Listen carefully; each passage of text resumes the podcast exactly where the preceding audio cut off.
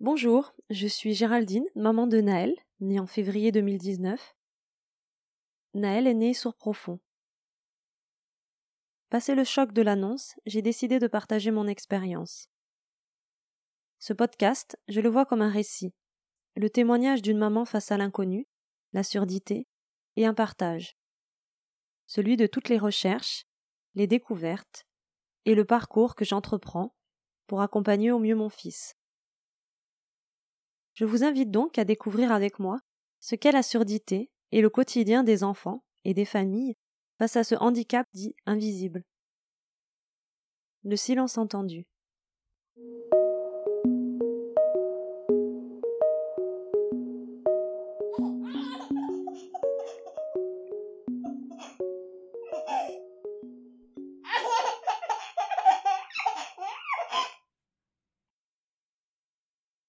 Cet événement, nous l'avons gardé pour nous.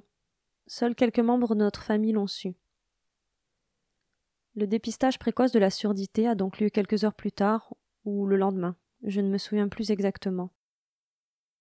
Il s'agit d'une petite sonde que l'on insère à l'entrée du conduit auditif quand l'enfant dort. Celle-ci propage des sons et enregistre d'autres sons émis par l'oreille en réponse à cette stimulation. Lorsque l'auxiliaire arrive dans la chambre pour faire le test, elle nous explique en quoi il consiste et nous prévient que si le test n'est pas concluant, il ne faudra pas s'inquiéter. L'oreille peut être encombrée, immature, il peut y avoir des interférences avec la machine. Le premier test ne fonctionne pas. Le tracé enregistré ne monte pas assez haut. Je ne m'inquiète pas. On en fera un plus tard, après le bain. L'auxiliaire est revenu plusieurs fois sur deux jours, toujours avec le sourire, sans nous inquiéter. Puis une autre a pris le relais les jours suivants, pas aussi investie que la première. Sous prétexte de nouveau-né auquel il fallait faire passer le test, elle n'est pas venue pour nous. Passation. Nous retrouvons notre première auxiliaire, toujours souriante, confiante. Nous changeons de pièce. Toujours rien. Je ne sais pas pourquoi. Je ne m'inquiète pas.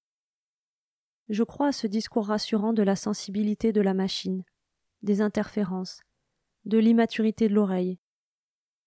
Surtout qu'il nous rassure, car un autre enfant est dans la même situation. Je demande ce qu'il se passe ensuite, si nous n'arrivons pas à avoir des résultats concluants au test. Il faudra prendre rendez-vous quinze jours plus tard. Ok, on fixe le rendez-vous. Et ensuite, on est envoyé au CHU. C'est le protocole. Tout cela est justement tellement protocolaire que je ne comprends pas vraiment l'enjeu. Je ne suis pas soucieuse. On a passé le pire avec cette histoire d'oreille basse.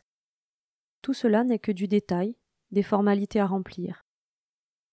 Je retourne donc quinze jours plus tard à la maternité. C'est un peu plus expéditif, un peu moins souriant. Le test ne marche pas. On prend rendez-vous avec le CHU. C'est une machine plus perfectionnée qui prendra les mesures. Je raconte ça autour de moi comme un fait habituel. Je n'entends pas mon amie, qui a accouché quelques mois plus tôt, me dire que c'est bizarre, car pour elle, le test a duré quelques minutes. Une formalité. Les miennes sont plus contraignantes, mais je ne les envisage que comme cela. Des formalités. Le rendez-vous au CHU est pris pour avril, à la fin des vacances. Entre-temps, je vis, je respire. Est-ce que la graine a germé dans ma tête? Je ne me souviens plus. Ai-je imaginé un jour que Naël pourrait être sourd? Comment peut-on imaginer cela? La maladie, la trisomie, les complications liées à la naissance, les malformations, on s'y prépare. Tout est évoqué lors de la grossesse. Mais la surdité? En ai-je déjà entendu parler? Je ne crois pas. Avril arrive. Je pars au CHU de Grenoble avec Naël, mon mari et ma fille qui est toujours en vacances. On entre alors dans une pièce isolée phonétiquement, sorte de bunker surchauffé. Naël est au sein. Commence alors la danse des embouts à loger dans l'oreille. Trop petit, trop étroit, trop large. Trop tout, et rien ne marche. Je me souviens avoir dit en sortant à une amie que ça n'avait pas marché, car il ne trouvait pas les bons embouts. Résistance. C'est là que l'on s'aperçoit avec du recul comment notre cerveau peut nous tromper, pour nous protéger. L'ORL est appelée, elle refait le test, toujours le même, rien.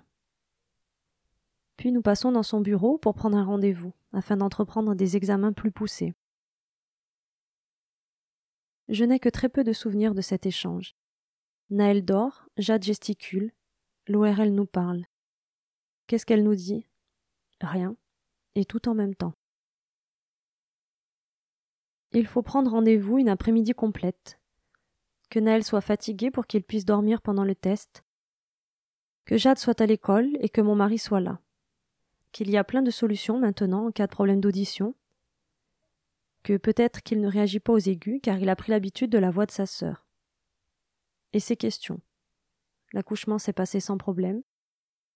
Vous avez été malade pendant la grossesse. Avez-vous des antécédents de surdité dans la famille?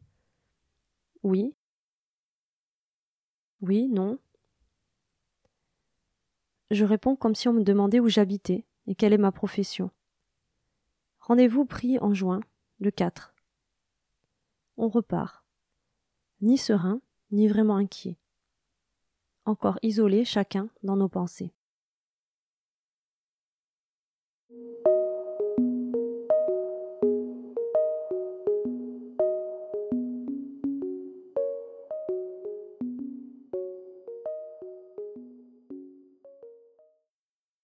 Merci pour votre écoute.